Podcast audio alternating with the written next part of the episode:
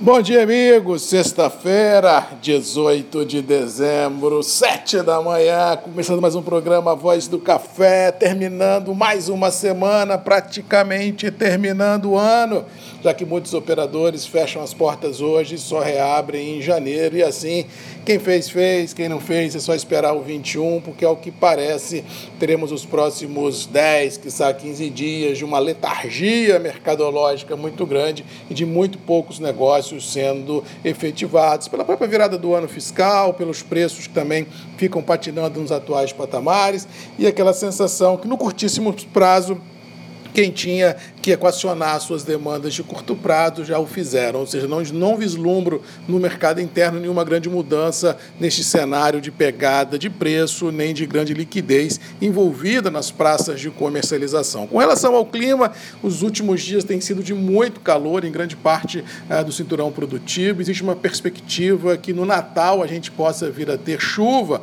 em grande parte da região produtora, do dia 23 em diante, mas aquela velha máxima, chuva agora agora não resolve nada, a chuva agora só ameniza o quadro ah, do interior e das cidades, ou seja, não reverte os problemas já causados e deixa, por tabela, ah, muitas perguntas, poucas respostas, vislumbrando o próximo ciclo produtivo, principalmente do arábica. Conilon tem uma certa gordura hídrica, tem uma certa gordura de saúde de lavoura, ou seja, a gente pode vir a ter no Conilon uma safra não tão traumática como vamos ter no caso do arábica, principalmente em Minas Gerais, onde já é fato a uma grande quebra de safra se nós potencializarmos a bianualidade das lavouras e o problema das secas e das altas temperaturas que assolaram algumas importantes regiões produtoras de Minas Gerais. E o mercado internacional já começa a precificar isso. Nova York e Londres vem conseguindo manter uma pegada muito interessante e acho que daqui para o final do ano, na entrada de 21, a gente pode vir a ter a consolidação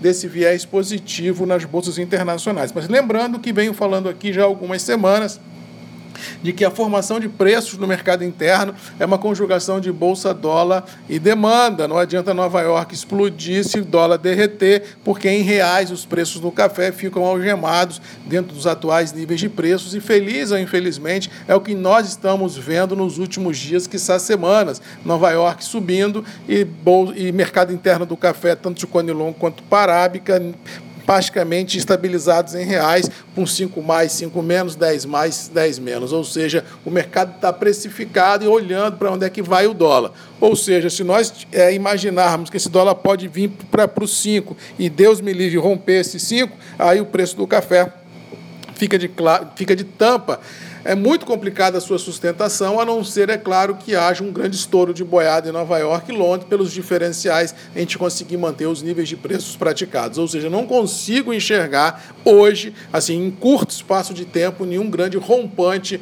eh, em reais dos preços internos do café sendo majorados. Muito cuidado e muita atenção para a gente não complicar as coisas e não ver coisa que não existe. Bolsa pode subir, Marcos? Pode. Preços internos pode subir, Marcos? Depende do dólar. Ou seja, não adianta só a bolsa aí se o dólar não for, porque aí é, martelar em ferro frio não vão chegar em lugar nenhum. E com relação à chuva, vamos ter um Natal chuvoso, ao que parece, vamos ter também um ano novo chuvoso, amenizando um pouco o cenário do campo e da cidade, mas nada que venha a mudar o perfil das cotações. Com relação à pandemia, continua muito complicada a situação, não só no Brasil, mas na Europa e nos Estados Unidos. As vacinas chegam, mas não chegam na velocidade que o mercado precisava, existe muita gente por se vacinar. O que nós estamos vendo são cidades e regiões na Europa e nos Estados Unidos entrando em lockdown. No Brasil, a situação foge um pouco do controle de algumas situações, o número de contágio e o número de óbitos a cada dia que passa sobe. Muito cuidado e muita atenção porque a gente pode vir a ter um final de ano e um início de janeiro traumático, principalmente no interior do Brasil, onde não tem muitos recursos ah, médicos disponíveis à população, e existe também no interior uma falta de percepção ah, da, tão complicada como é a vida da, da Covid na sociedade, e isso pode dar um estouro de boiada e machucar muita gente. Por favor, cafeicultor que me ouve, você jovem do interior, que eu conheço muitos, que tem um rompante, que nada acontece comigo, que eu sou maior que a Covid, que isso é balela.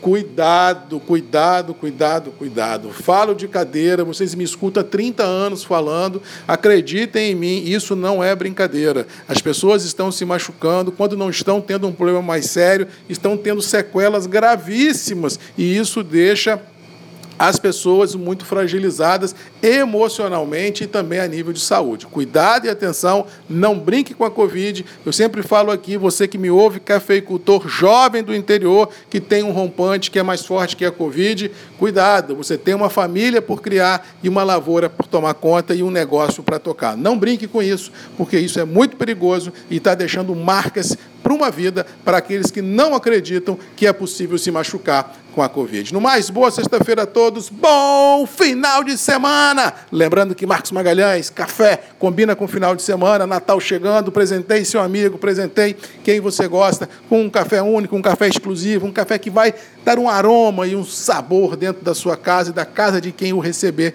de maneira fantástica. É bom demais receber um produto que vai encantar. No mais, bom final de semana, até segunda, sete da manhã, Marcos Magalhães, Grupos MM, ponto de encontro de todos nós. É aqui que a gente faz a diferença e muda um pouco a vida das pessoas. Um abraço, fiquem com Deus, bom final de semana e até segunda. Tchau!